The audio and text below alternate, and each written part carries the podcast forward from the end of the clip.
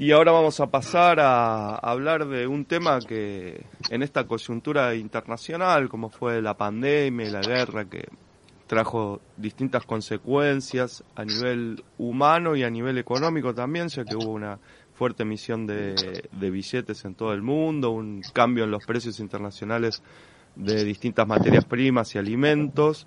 Y para hablar un poco de estos temas y ver cuál es su perspectiva, tenemos al especialista, al economista Marcelo Bruchansky, que nos va un poco a contar y ver cuál es la perspectiva que tiene sobre la economía mundial y también la economía argentina.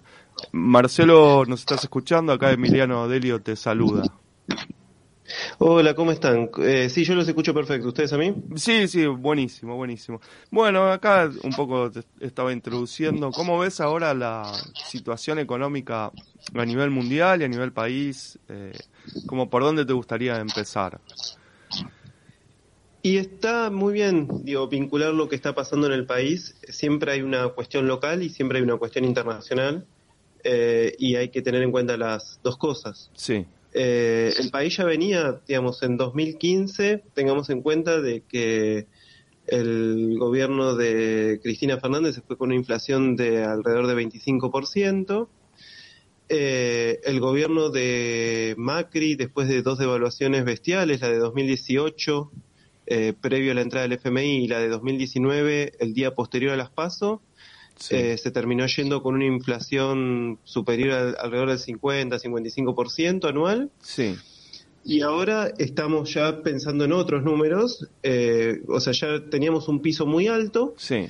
Eh, y en base a ese piso se vino el conflicto mm, bélico, sí. que tiene características de que aumentó fuertemente el precio de, de, las materias primas.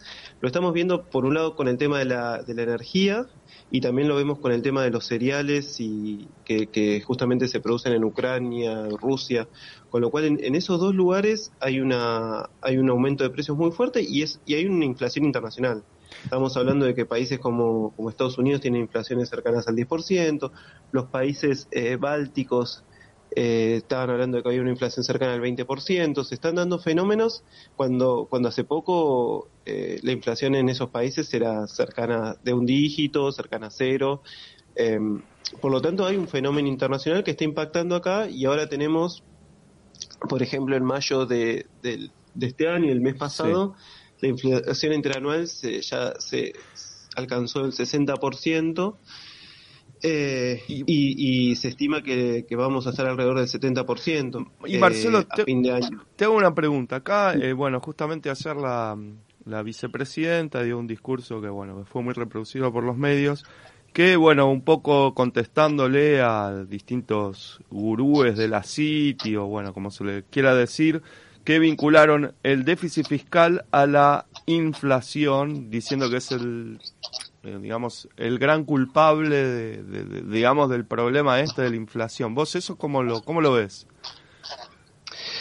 Y esa es una discusión teórica eh, ya de, larga data, de asociar el déficit fiscal a la emisión monetaria y la emisión monetaria a la inflación. Eh, hay teorías que dicen eso, hay teorías que dicen que no.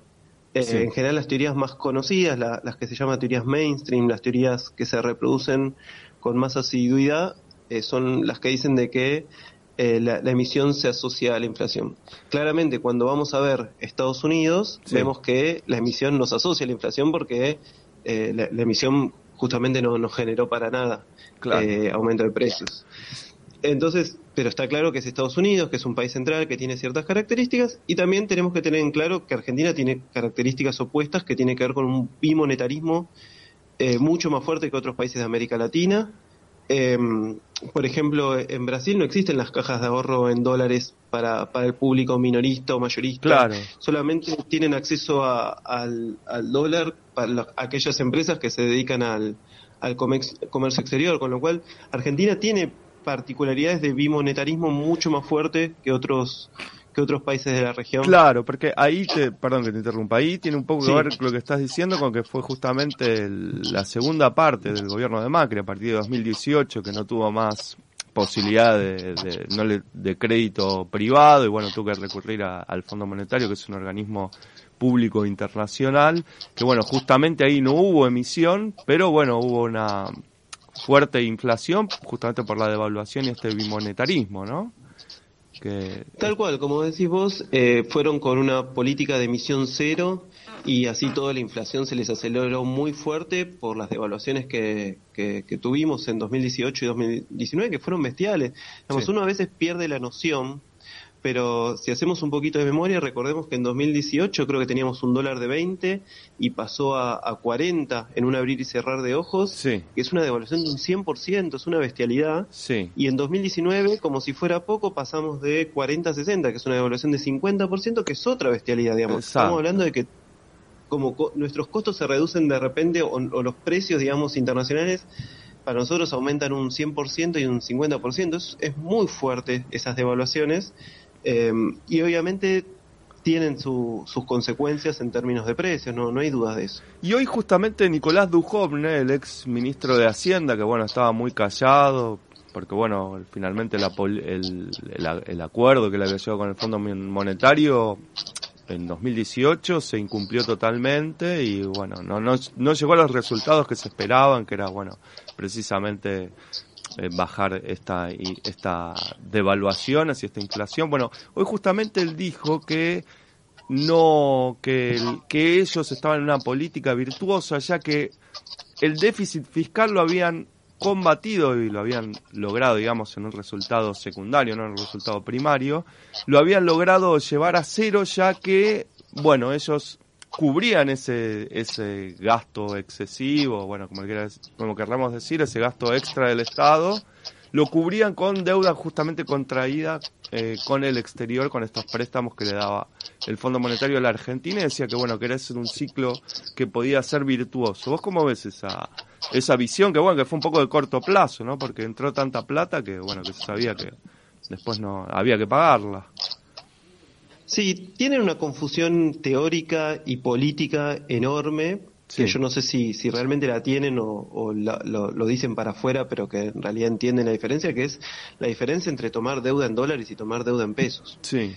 Eh, la, posibilidad de tomar deuda, que, que, esa discusión está muy, muy presente hoy, incluso también en la economía argentina, cuando se, se discute sobre la viabilidad de la deuda en pesos. Sí. La realidad es que la deuda en moneda propia, el, el, Estado Nacional la puede refinanciar eh, lo que necesite, porque esto no, lo digo yo, lo, lo dice el eh, Greenspan, que fue el presidente de la Reserva Federal para Estados Unidos en, en la década del 90. Claro, el Banco Central de ellos, digamos. El Banco Central de Estados Unidos, exacto, dice, en realidad eso de que mm, Estados Unidos puede tener un riesgo de default de falso, porque nosotros siempre vamos a poder pagar la deuda que tenemos, porque nosotros emitimos dólares. Sí, de hecho nunca lo tuvieron, ¿no? exacto, es que no hay chance, porque si em, ellos emiten dólares, eh, por más que sean el país más endeudado del mundo, eh, esa deuda tiene riesgo de default cero. Sí. Y, a confesión de parte, relevo de, pruebas, digamos, el mismo eh, presidente de la Reserva Federal de la década del 90 eh, cuenta esto, digamos, que para ellos no tiene ninguna relevancia. Y un poco parecido pasa con la, deuda en pesos en, Argentina, digamos, está siempre la posibilidad de refinanciarla. Sí. Quizás haya que pagar tasas más altas y ese podría llegar a ser el inconveniente, pero está siempre la posibilidad de refinanciarla. En cambio, la deuda en dólares es algo que la única forma que tiene Argentina de conseguir dólares genuinos es aumentando las exportaciones, aumentando los saldos comerciales en relación a las importaciones. Eh, y es mucho más complicado y esa no la puedes refinanciar y esa sí tiene un riesgo de default enorme. Ahora, ¿por qué eh, estos, te, profundizo estos defensores del mercado, digamos, o como le queramos decir, que se presentan como los garantes de, del libre mercado y de las finanzas, como fue el caso de Domingo Cavallo o, de, que fue del gobierno de Carlos Menem, y bueno, que él se presentaba como un liberal, o el caso de Hernán Lacunza, que fue el último ministro de Economía de Mauricio Macri, precisamente que ellos hablan que bueno que hay que honrar las deudas, precisamente a esta deuda en pesos la digamos la la defoltearon, ¿no? Le cambiaron las condiciones de emisión, que es una forma de defoltearla. Uno que fue Domingo Cavallo dando el plan Bonex a los directamente no solo a la, a la deuda pública, sino a la deuda que tenían los bancos, o sea, lo que estaba calzado, la plata que tenían los bancos a través de los plazos fijos que dieron un, bono y bueno y después Hernán Lacunza que reperfiló los las letras del tesoro las reperfiló que fue una forma encubierta de defaultear que era toda deuda en moneda local. Cómo por, cómo ves eso por cuál sería la explicación de que bueno justamente Estados Unidos nunca defaulteó su deuda y bueno estos admiradores de, de los modelos norteamericanos lo, lo hicieron en dos oportunidades y lo que, lo que tengo más presente en la memoria es lo, lo de la CUNSA, eh, que fue hace muy poquito, fue en el año 2019, que en realidad la lógica era que tenía que aplicar, eh, estábamos creo que un mes, dos meses antes de las, de las PASO, de las elecciones. De, la, de las sí. De la pospaso, digamos, de la elección definitiva. No, antes. Antes, antes de las PASO, eh, si mal no recuerdo, fue que la CUNSA reperfiló eh, la deuda en pesos, es decir, esto de reperfilar eh, de forma compulsiva es, es, una especie de, es un quasi default, porque, o sea, no, no, es que reestructura con el acuerdo de los acreedores, sino que fue un reperfilamiento eh, obligatorio. Y lo hizo principalmente porque se estaba quedando sin dólares y antes de devaluar, como se le venían las elecciones, y antes de aplicar control de capitales, es decir, antes de aplicar el cepo, prefirió reperfilar la deuda en pesos. La lógica era que tenía que aplicar control de capitales, tenía que aplicar el cepo, pero no podía aplicar el cepo eh, justamente antes de las elecciones. Entonces el cepo lo terminan aplicando el día después de las de las elecciones generales. Sí. Eh, pero en realidad el, el, tema era ese, que esos pesos iban a ir al dólar, porque ya se veía una devaluación, entonces esos pesos iban a ir al dólar, entonces no los pagó esa deuda.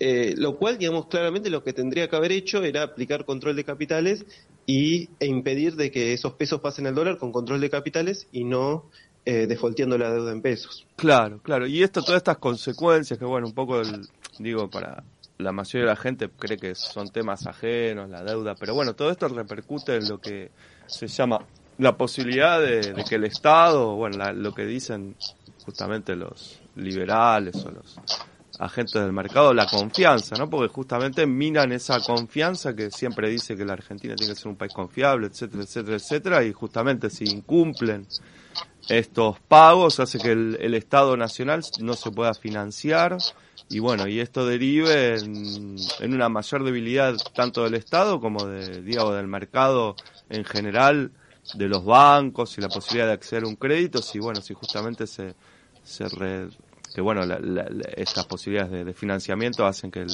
aumente la productividad y bueno, etcétera, etcétera, etcétera.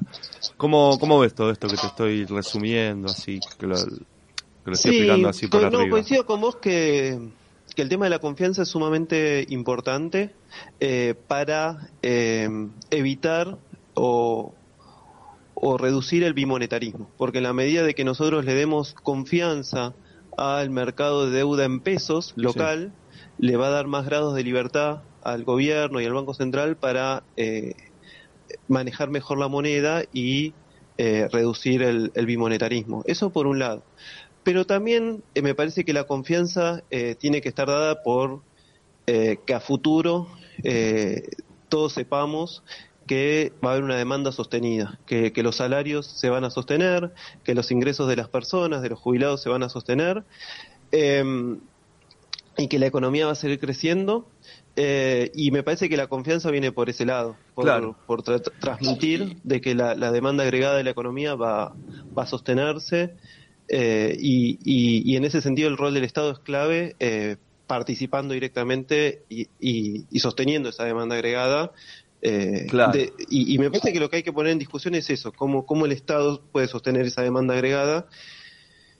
sobre todo ahora que vuelve a estar en, discusión el tema Vicentín, me parece que, que, es un tema sumamente relevante de cómo el Estado puede participar conjuntamente con el sector privado en la economía y, y ayudar a sostener esa demanda agregada y me parece que la confianza viene por ese lado. El empresario que invierte en términos reales lo que necesita saber es de que va a poder vender el día de mañana, que va a tener demanda. Justamente a, esa inversión hace que sea un ciclo virtuoso, ¿no? De mayor inversión, mayor trabajo, mayor consumo, mayor posibilidad de que el Estado pueda, digamos, generar un mercado interno y un mercado también no solo interno de consumo, sino un mercado financiero de la moneda local que bueno, que precisamente permita financiar a las empresas en esta expansión, que bueno, pero justamente es lo que siempre pregonan estos sectores, digamos, no sé cómo mencionarlo, de la derecha o, o de, o del empresariado local, que bueno, que finalmente dicen que ellos quieren un mecanismos estables, pero bueno, justamente no, no, no hay esa transmisión de ideas en,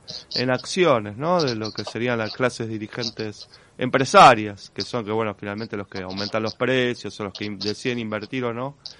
Este, bueno, justamente a eso sería, ¿no? El, el planteo y la apuesta. Sí, sí, hay una, hay una derecha que en términos económicos está muy desorientada después de lo que fue la, la, experiencia del macrismo, porque vinieron con una serie de recetas y con esa serie de recetas eh, rompieron todo, eh, hablando mal y pronto. Eh, y por eso también surgen estos personajes más llamativos, más payasescos, que no vamos a ponerle nombre, pero todos sabemos más o menos de quiénes hablamos, porque la, derecha se queda sin un, una, un vendedor de órganos. Uno que dice que va a vender órganos. No, no, que dice que va a vender órganos. Ideas un poco extrañas, ¿no? Que es un mercado común la venta de órganos. Bueno, un poco ideas un poco... Sí, sí, sí. Que admirador de Margaret Thatcher y crítico de, bueno, otros líderes nacionales como fue Hipólito Yrigoyen. Este, pero bueno, sí, son las excentricidades que vivimos en la Argentina, ¿no? Estos personajes que se dicen argentinos. Y, Javier Milei, es, un fenómeno internacional, porque mm, hay un economista que se llama John Robinson, que escribió un artículo en la década del 60, 70, que dice exactamente esto, cuando la derecha se queda sin respuestas para resolver los problemas económicos, aparecen personajes eh, payasescos o que o que llaman la atención, que están siempre cerca del ridículo, y, esto que lo, lo, escribió en la década del 60 uno no puede creer, y, lo escribe en Inglaterra, ¿no? Claro. Eh, no, no lo puede creer la, el parecido que tiene con lo que vemos hoy en, en Argentina. Y me parece que es eso, que las recetas de la derecha tradicionales en términos económicos fracasaron rotundamente y en muy poco tiempo. Sí, sí, porque de hecho Mauricio Macri había dicho que la, la inflación la solucionaba en, en, cinco minutos y bueno, pasó una inflación del 20 al 50 y ahora bueno, seguimos con esta inflación que bueno, no, lo único que hacen es...